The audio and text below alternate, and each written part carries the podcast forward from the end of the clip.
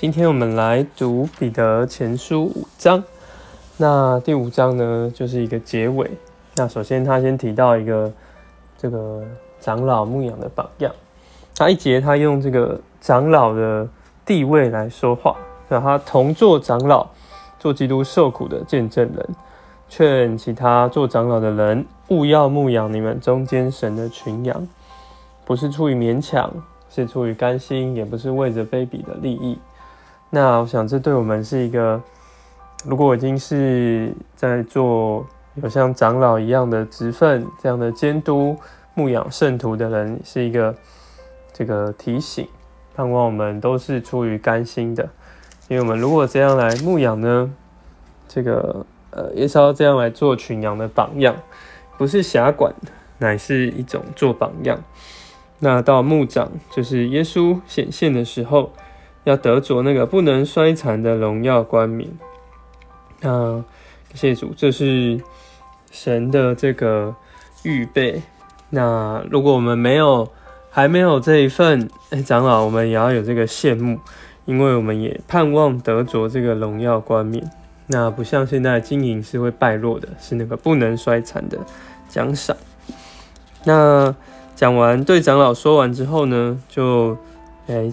讲其他的圣徒弟兄姊妹，年幼的要服从年长的，彼此相待要以谦卑束腰，叫我们不要谦，不要这个高傲，因为这个这个对神抵挡狂傲的人，赐恩给谦卑的人，并且我们也要将忧虑卸给神，因为八姐这边彼得用一个很棒的比喻，就是有这个。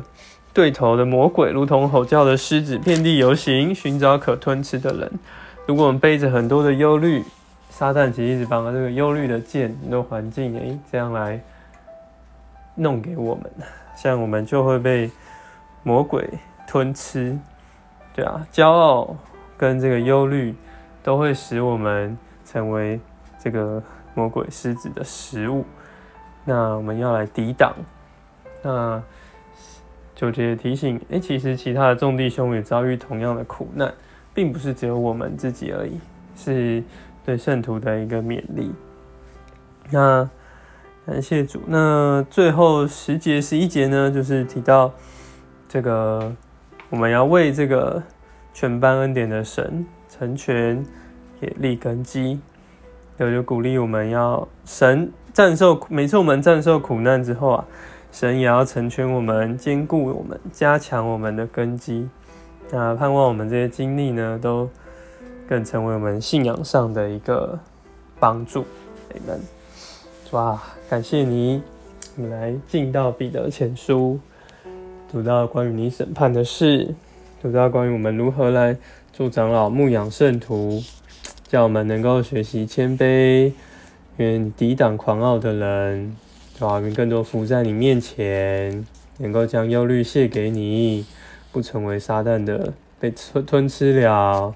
主啊，在这些苦难之后，坚固我们信仰的根基，加强我们，你们。